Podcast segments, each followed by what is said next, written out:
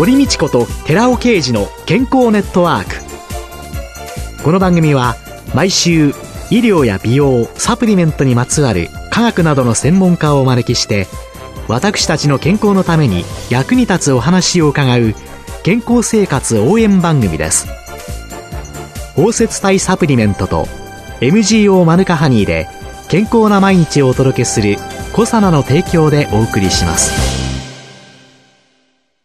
ここでコサナから番組パーソナリティで神戸大学医学部客員教授寺尾啓治社長の新刊スーパー食物繊維で不調改善全く新しい腸活の教科書発売のお知らせです。健康増進のための腸活に欠かせない食物繊維。最新の研究によって、アルファオリゴ糖が持つ食物繊維としての様々な働きが分かってきました。知っておきたい体のメカニズムを分かりやすく解説しながら、アルファオリゴ糖を用いた腸活にまつわる最新のトピックスや食事術を満載しました。寺尾刑事、小佐社長の新刊、スーパー食物繊維で不調改善。全く新しい腸活の教科書発売のお知らせでした。こんにちは、堀道子です。今月は食生活ジャーナリストの佐藤達夫さんをゲストに迎えて、健康のための正しい食生活をテーマにお送りしています。佐藤さん、今週もよろしくお願いします。よろしくお願いします。さあ、もうね、佐藤さん、いろいろ栄養のこと、自分に合ってるかどうかっていうのが一番大切なんだっていうのが、先週と先々週で分かったんですけど、はい、佐藤さんご自身は？私の元の職場であった女子栄養大学が提唱している4群点数法っていうんですけども、これ食材を4つのグループに分けて、それぞれのグループから適量ずつ取りましょうよ。簡単に言うとそういう食事法なんですけども、これ言うと女子栄養大学の人に怒られるかもしれませんけども、科学的なエビデンスがいまいちだと言って評価をしない方もいらっしゃるんですね。ところが私がそれを実践しているっていうのは、やりやすさなんです。例えば栄養バランスで言えば PFC、タンパク質、脂質、炭水化物、PFC バランスをバランスよく取りなさいとかっていう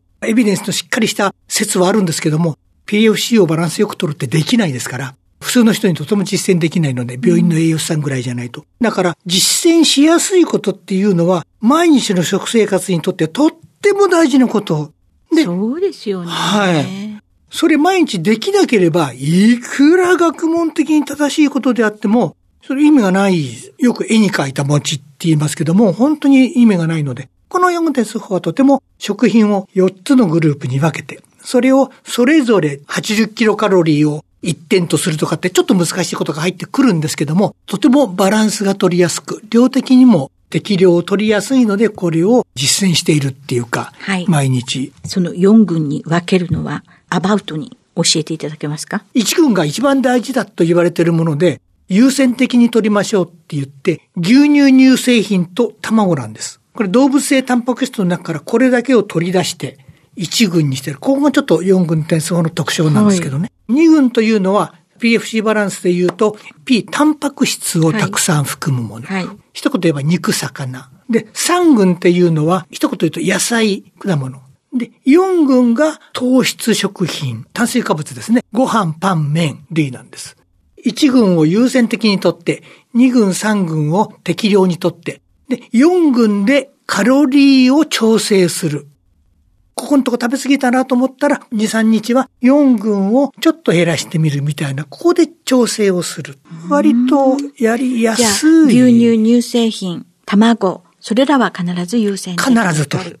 それから、お肉とかお野菜とか。そうやって1、2、3、4で分けていくと、お料理のメニューも考えるとき。そうなん今のは全部見てわかりますよね。ええ PFC だと見てわからないんですけども、今のは見てわかりますよね。これが野菜か肉かわからない人いないので、それでバランスをとても取りやすい。うん、で、乳製品と卵が一群に入っているのは、日本型食生活って言いましたけども、はい、後から外国から入ってきた乳製品、卵。卵なんて私ら子供の頃はものすっごい貴重品だった。だからあんまり食べていなかった。今こそ安く入りますけど。それを第一群に特別に分けて、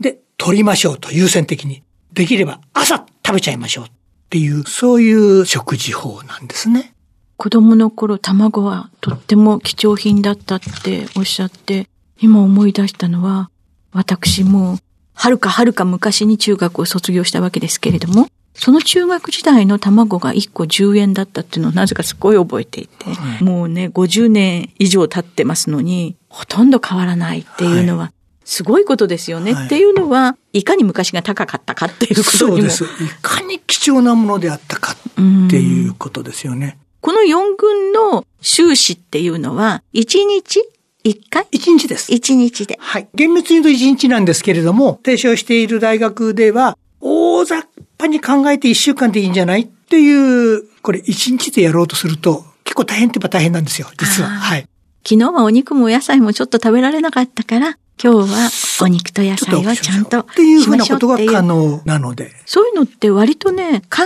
えてやってるようで、動物的な感覚の中でやってることってあるんじゃないかなって、時々思うんですね。二、人の子供の食事っていうのをずっと見てた時に、一点食べだけする子供たちだったんですよ、二人とも。はい、ところがね、今日はこれなんだけど、一週間食べたものを見てくると、今おっしゃった四群がね、大体揃うんですよ。一週間ぐらいの単位で考えて、大体揃ってればいい。大雑把な考え方ですよね。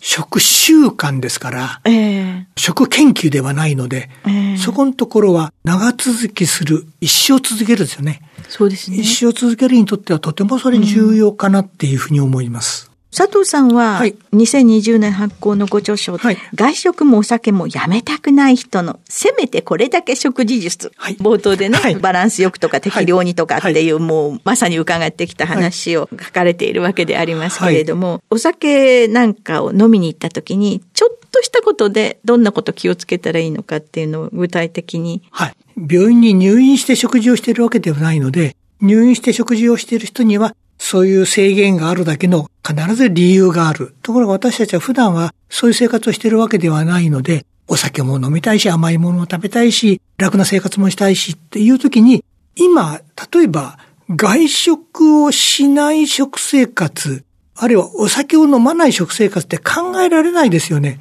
昔、私がやっていた栄養と料理という雑誌では、なるべく外食しないでうちで手作りしましょうっていう主張してたんですね。今は、それは実生活として無理だよ。外食もするし、お酒も飲むしっていう中で、じゃあ、そういう社会になってきたから何を食べてもどれだけしてもいいのかっていうことではなくて、その中でも最低限これ抑えましょうよっていうふうなところを抑えておけば、外食をしてもお酒を飲んでも、そんなに大きくは健康崩さないっていう食事法があるんじゃないかな。せめてこれぐらいはしてよっていうのが、先ほど紹介してくださった本なんですけどもね。うん、私はその本の中で繰り返し言ってることは、食事の質と量、両方考えましょう。質はバランスよく食べましょう。量は適量を食べましょう。これをずっと繰り返し繰り返し、これは外食であろうがお酒を飲んでようが飲んでまいが同じだよということをずっと言ってきてるんですね。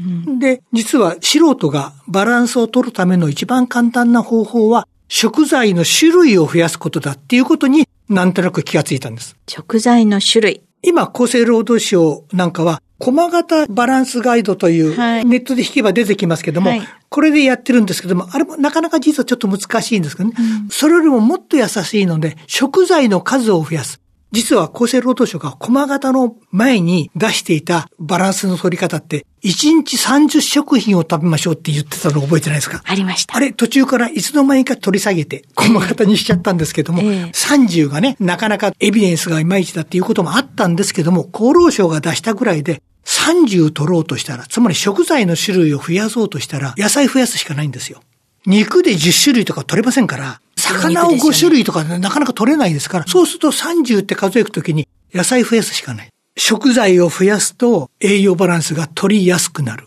これが私の方法で、栄養バランスは食材数でカバーする。これが一つですね。そうすると考えたらですね、居酒屋なんかに行ってもメニュー頼むときに、そうなんです。同じメニューに偏らないようにしながら、そうなんです。種類が何種類になるか。そうなんです。魚から一品、野菜から何品、豆から芋からみたいな食材こうやって頼んでおくっていう方法をすれば、お酒を飲みながらでもある程度は取れる。まあお酒を飲みながら栄養バランス考えるのが人生にとっていいかどうか別ですけども、食材数という考え方の中で今度は食材数は同じなんだけれどもっていうので生野菜と加熱野菜っていうのはこれは野菜の量の話になるんですけども聞いたことがあるかどうか厚労省のホームページで一発で野菜から1日摂取量って引くと最初に出てくるんですけども野菜1日 350g 以上食べましょう。野菜を 350g 以上食べると食べてみるとわかりますけども、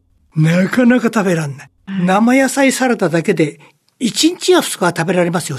毎日生野菜サラダだけで350ってとっても食べられない。うさぎじゃないんですから。無理なんで、そうすると350取ろうとすると加熱して食べるしかないんですよ。だから量のことを考えると加熱した野菜を入れていかないと食べられない。でも、加熱した野菜っていうのは生野菜サラダに比べて手間がかかりますんで、なかなか取りにくいので、意識的には加熱した野菜を毎日必ず食べるよという意識を持っていると、量が増えるかな、という方法になりますかね。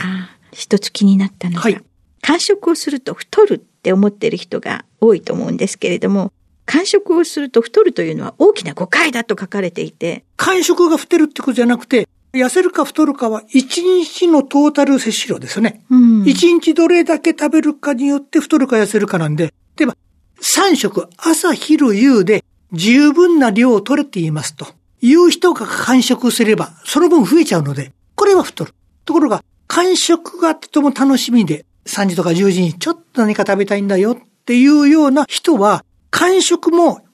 回の小さな食事ですよという意識を持つ。間食を取った分、朝、昼、夕のうちどれかを減らさなきゃいけない一回の小さな食事なんだから。うん、そういうことさえ頭に入っていれば、間食が太るわけではなく、3食プラス余分な間食をすればそりゃ太りますけども、という一日トータル量の話かなと。逆に今度は話が矛盾するようだけども、種類で言うと、実は3食よりも4食の方が食材の数は増えやすいんです。だからそういう意味では間食というのはとっても上手に利用するとうまく栄養バランスが取れるし、1回の小さな食事だっていうことさえ忘れなければ量のこともコントロールできるので、食材も増えるし、しかも楽しみも増えるっていうことになるかなと私は思ってます。じゃあ、糖質いっぱいのケーキを食べたいなって思ったら、朝、ある昼でもいいし、どこかで、はい、おお茶碗一杯減らしとこうかな。どこかで、どこかでちょっと減らせばいいんです。ちょっと考えて楽しむということが大切なんですね。はい、でとてもやっぱり楽しみですよね。例えば甘いもんであるとか、まあ、お酒が外食に入るかどうかわかりませんけども、そういうものってとても人生の楽しみなんで、それを悪いものと決めつけてしない方がいい、あるいは食べた時に罪悪感が伴ってしまうっていうのは、長続きしない食生活だなというふうに思います。罪悪感フリーで間食を、はい、頭でちょっと考えましょう。そうですね。すねそうですね、はい。はい。ありがとうございました。今週のゲストは、食生活ジャーナリストの佐藤達夫さんでした。来週もよろしくお願いします。よろしくお願いします。ありがとうございました。続いて、寺尾刑事の研究者コラムのコーナーです。お話は、小佐野社長で神戸大学医学部客員教授の寺尾啓二さんです。こんにちは、寺尾啓二です。今週は先週に引き続き、コエンザミ9点による心肺機能の強化というタイトルでお話しさせていただきます。心臓は一生拍動し続け、全身に血液を循環させ、私たちの体全体に酸素と栄養を送り続けています。心臓は筋肉でできたポンプで、これを動かしているのは電気信号である活動電位と心筋細胞内のカルシウムイオンなのです。心臓のペースメーカーから発した活動電位が毎秒1回で心臓全体に伝わり、心筋細胞中のカルシウムイオン濃度が高まり、心筋細胞が収縮します。これが心臓全体の心筋細胞でほぼ同時に起こることで心臓が拍動し、血液が送り出されているのです。心臓の拍動が乱れる病気が不整脈です。この原因は心臓の電気信号の乱れで、カルシウムイオンの動きに異常が起こることによります。1993年に騎士らは、マウス胎児の心室筋由来の心筋細胞を用いて、コエンザイム Q10 の白動増強作用を確認しています。心筋細胞にコエンザイム Q10 を1マイクロモーラー添加後の活動電位変化を添加前、添加10分後、添加60分後に調べましたところ、コエンザイム Q10 は心筋細胞の拍動を増強させ、拍動リズムを安定化することが判明しています。呼吸酵素系に作用して細胞内 ATP 量を高めたため、拍動が増強したものと結論付けています。また、呼吸器疾患においては、呼吸困難の原因として呼吸筋不全が重視されています。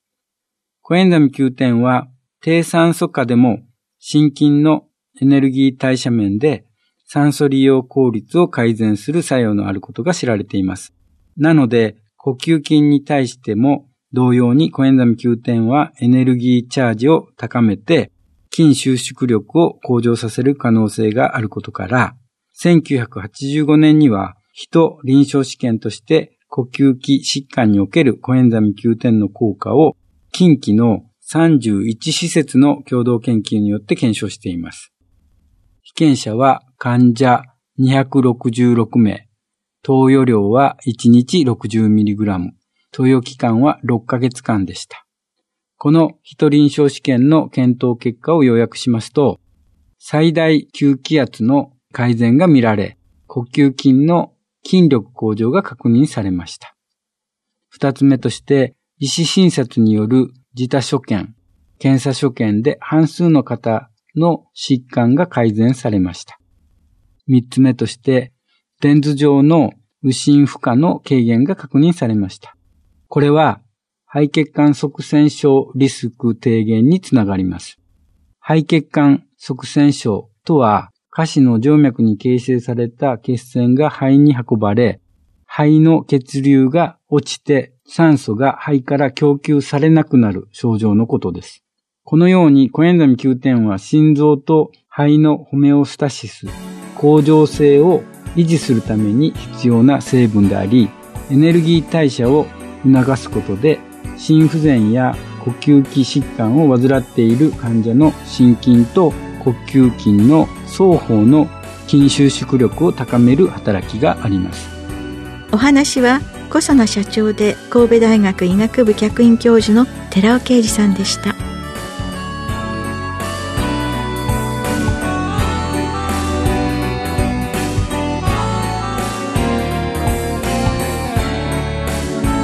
ここで小佐奈から番組お聞きの皆様へプレゼントのお知らせです。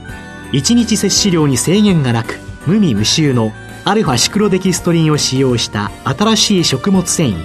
コサナのピュアファイバーを番組お聞きの10名様にプレゼントします。プレゼントをご希望の方は番組サイトの応募フォームからお申し込みください。コサナのピュアファイバープレゼントのお知らせでした。